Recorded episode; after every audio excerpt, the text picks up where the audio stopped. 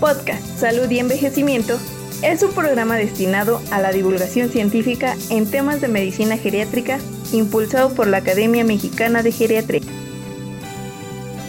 Nuevamente los saluda Arturo Ávila, geriatra.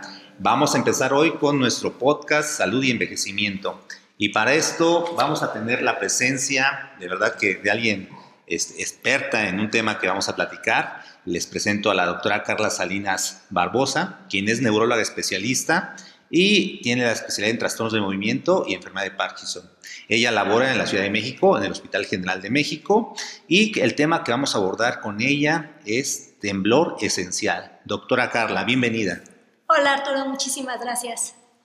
Eh, pues bueno, vamos a empezar, Carla. La verdad que es un tema, pues, ¿qué te puedo decir? Del que a muchos nos interesa porque, pues, vamos en la calle de pronto y vemos que algunos tiemblan, ¿no? Algunos van con cierto temblor y decimos, ya tiene una enfermedad de Parkinson y no todo es enfermedad de Parkinson. Entonces, vamos a empezar con esto. ¿Cómo podemos definir el temblor esencial?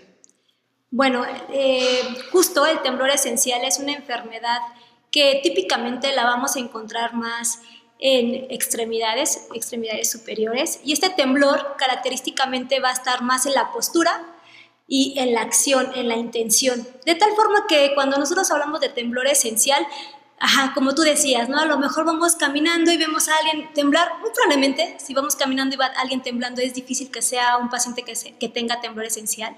Más bien, el típico ejemplo que suelen incluso los pacientes darnos en la consulta es el paciente que tiembla cuando realiza sus actividades, ¿no? Eso es como la clave para este tipo de temblor esencial. Entonces está la señora que pues quiere servir la comida y no puede, ¿no? O por ejemplo, ¿sabes qué, doctora? Eh, pues agarré la cacerola que estaba súper llena de comida y quise pasarla de la estufa a la mesa y me fue súper difícil porque se me iba cayendo todo o el señor que tiene que firmar algunas cosas en el banco, eh, hacer algún tipo de escritura o firmar simplemente y le incapacita porque se pone muy nervioso y no puede ni siquiera hacer su, su firma, ¿no? Entonces, más bien es el típico temblor en acción, ¿de acuerdo? En acción y que por lo que comentas es un problema que afecta el desempeño de sus actividades de la vida diaria, tanto en casa como fuera de casa, y que pareciera que, es, de pronto no sospecharíamos que es un problema, sino que podríamos achacarlo a otras cosas. Entonces hay que pensar en temblor esencial cuando ya interfiere con, la, con su funcionamiento en su vida diaria, ¿verdad, Carla? Entonces. Correcto. Esto quiere decir, eso es como algo clave lo que acabas de comentar.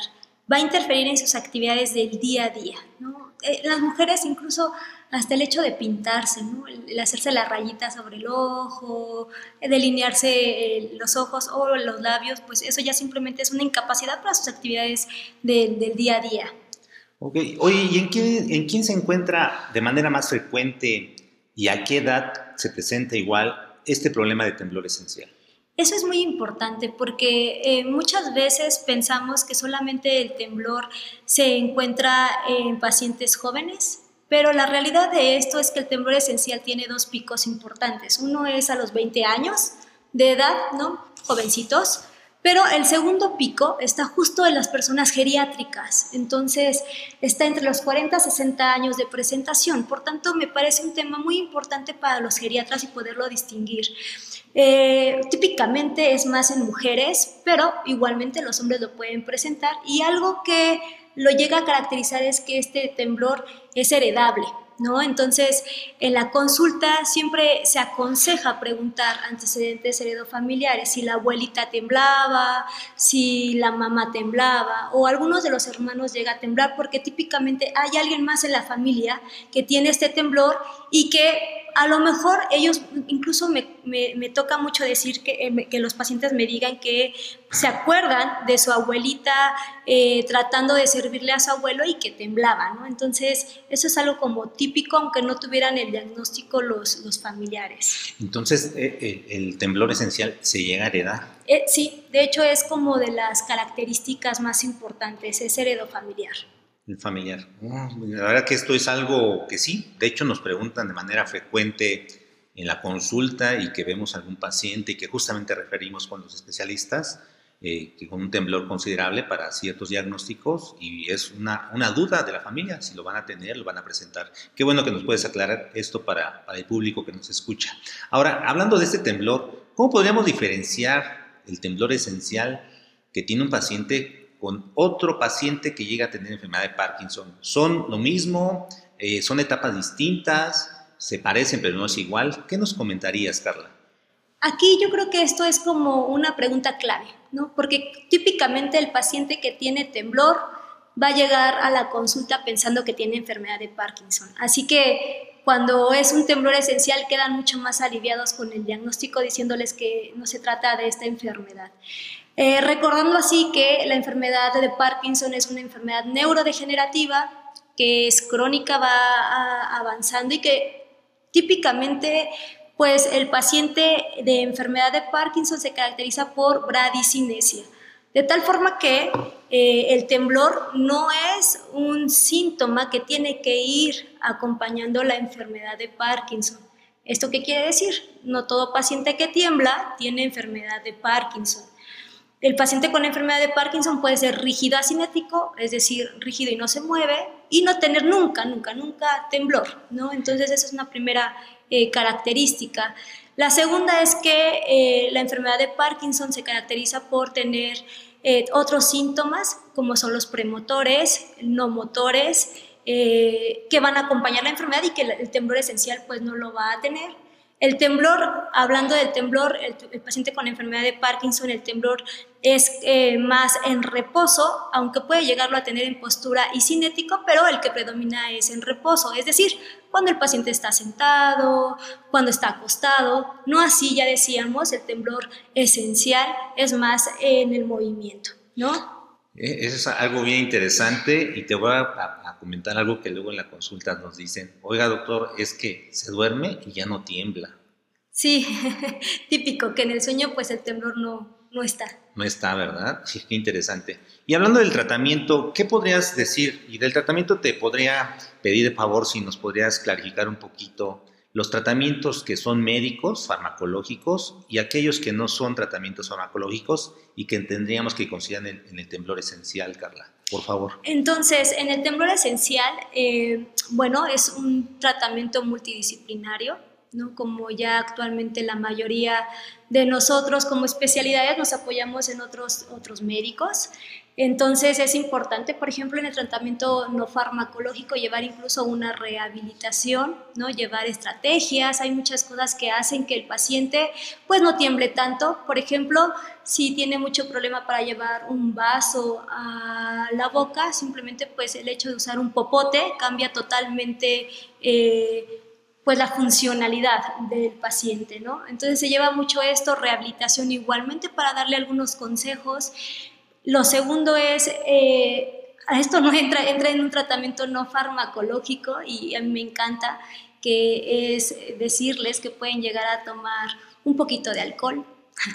¿no? Oh, Entonces, eso, me interesa. Recuerden que es un temblor que responde a alcohol, de tal forma que si el médico geriatra no tiene ninguna contraindicación para una copita de vez en cuando en su paciente, pues yo normalmente sí le indico ¿de acuerdo? Eh, recordando que el temblor, pues normalmente cuando uno está nervioso tiembla más. Entonces estar en una comida, en una comida en un restaurante, en una cena, pues está feo que todos te vean, tú sabes que tienes temblor y estés temblando y no puedas ni comer, ¿no? Entonces, ¿qué les aconsejo casi siempre a mis pacientes? Pues pídete una copita de vino, una cerveza y con ello pues obviamente van a controlar mucho mejor su temblor y obviamente que lo, que lo tenga autorizado por su médico geriatra, ¿no?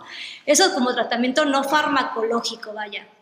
No se, no se está diciendo que se llegue al alcoholismo, ojo, ¿no? Eso también es súper importante. Pero bueno, pues sí usarlo. Y como tratamientos farmacológicos, eh, bueno, tenemos los de primera línea. Normalmente utilizamos propanolol. Aquí también en el paciente geriátrico, pues siempre cuidando que no haya tendencia a la bradicardia, de tal forma que nos apoyamos mucho en la familia para que estén revisando eh, la frecuencia cardíaca, aunque cabe aclarar que muchos pacientes geriátricos son también muy funcionales y ellos solitos pueden estar eh, monitorizando su frecuencia cardíaca. Si nunca baja por debajo de 60 y no da síntomas, pues poder eh, aumentar la dosis de propanolol sin ningún problema, hasta 80 miligramos, pocas veces lo toleran, pero bueno, sí lo podemos llegar a considerar. El segundo tratamiento farmacológico de línea es primidona. Lamentablemente la primidona, eh, pues ustedes saben, tienen estos efectos que dan somnolencia, entonces en el paciente geriátrico a veces es un poquito difícil subirlo y bueno, se nos da somnolencia en la noche, al otro día el riesgo de caídas es mayor. Entonces, eh, la verdad es que tal vez en estos pacientes pues no es lo más recomendable, pero si lo tolera, la verdad es que buenísimo para quitar el temblor. Y bueno, otros tratamientos que eh, se pueden llegar a dar son pregabalina, gabapentina, eh, benzodiazepinas, aunque bueno, pues obviamente en el paciente geriátrico hay que tenerlos mucho en reserva. Y como decíamos, controlar el estado de ánimo que de forma indirecta también nos va a controlar el temblor. Y como otro tratamiento que tenemos actualmente, bueno, pues son eh, las cirugías, ¿de acuerdo? Estimulación cerebral profunda es el mejor para quitar el temblor, responden bastante bien al 100% la mayoría de nuestros pacientes. Eh, cuando es un paciente que tiene muchas contraindicaciones, también se pueden hacer cirugías ablativas, como son las lesiones, que normalmente son más unilaterales, pero igualmente tienen una gran respuesta. Entonces, eh, manejos, pues siempre hay, yo creo que hay que ir escalando, ¿no? De acuerdo a ello y de acuerdo a cómo incapacita el paciente, pues ir considerando cada uno de ellos. Uh, qué, cosa tan interesante, Carla. De verdad, esto que dices del tratamiento eh, de estimulación profunda. Cerebral profunda. Cerebral profunda, qué interesante. ¿Estos tratamientos están disponibles para la población general? ¿Tienen que acceder primero con el especialista en, trastornos de movimiento? ¿O cómo se puede acceder? ¿O una evaluación inicial por el geriatra, referirlo con otro especialista y después profundizar en estos abordajes? Eh, entonces, realmente, como decimos desde un inicio, es un manejo multidisciplinario, más cuando se está tratando de una estimulación cerebral profunda, puesto que es una cuestión más invasiva. Entonces, siempre necesitamos, eh, obviamente, que el geriatra esté apoyándonos para saber que no haya ninguna contraindicación para la cirugía. Lo ideal es que sea valorado por un especialista en trastornos del movimiento para saber si el paciente es candidato o no. Esto, la verdad, es que muchas veces ni siquiera se pasa por tratamientos farmacológicos y es muy incapacitante. Entonces, eh, porque responde bastante bien en cuanto a la estimulación y los siguientes dos pasos muy importantes son la valoración por un médico eh, cirujano especialista en trastornos del movimiento, que son los, los, neurocirujanos funcionales y los neuropsicólogos. Siempre es importante saber el estatus inicial de tu paciente para hacer este tipo de estimulaciones cerebrales profundas, de tal forma que pues es un manejo multidisciplinario, cada uno da su punto de vista, normalmente se somete ante todas estas opiniones y si todos estamos a favor de la cirugía, bueno, pues se realiza. Hoy día en México, pues sí, sí se realiza, es una terapia que ya tiene mucho tiempo acá, de tal forma que, eh, bueno, pues está como a la mano de las personas. Aquí la única situación, pues siempre a nivel privado, pues son los costos, a nivel de la institución es que los haya, ¿no? En el caso de Centro Médico Siglo XXI se realizan este tipo de terapias, igualmente eh, en algunos otros hospitales públicos, como el Instituto de Neurología en el Hospital General de México, siempre y cuando haya eh, la disponibilidad de los estimuladores, claro. Si no, pues siempre está la opción también de las lesiones qué, cosa tan interesante, Carla. De verdad que vamos a tener seguramente preguntas y en su momento este, te las haremos llegar para cualquier duda o comentario que surja en este, en este sentido. Pues agradecemos a la doctora Carla Salinas Barbosa que nos haya podido acompañar en este tema de temblor esencial a nuestro podcast. Doctora, te agradezco mucho y un mensaje final que quieras darnos, por favor. Pues muchas gracias Arturo primero por haberme hecho la invitación y el mensaje tal vez es siempre que haya eh, temblor, mejor acudir a un especialista antes de asustarnos y pensar que son muchos tipos de enfermedades neurodegenerativas. Tal vez sea algo mucho más eh, benévolo en ese, en ese caso, ¿no? Excelente recomendación. Muchas gracias y estamos escuchándonos pronto. Hasta pronto. Hasta luego. Podcast Salud y Envejecimiento es un programa destinado a la divulgación científica en temas de medicina geriátrica impulsado por la Academia Mexicana de Geriatría.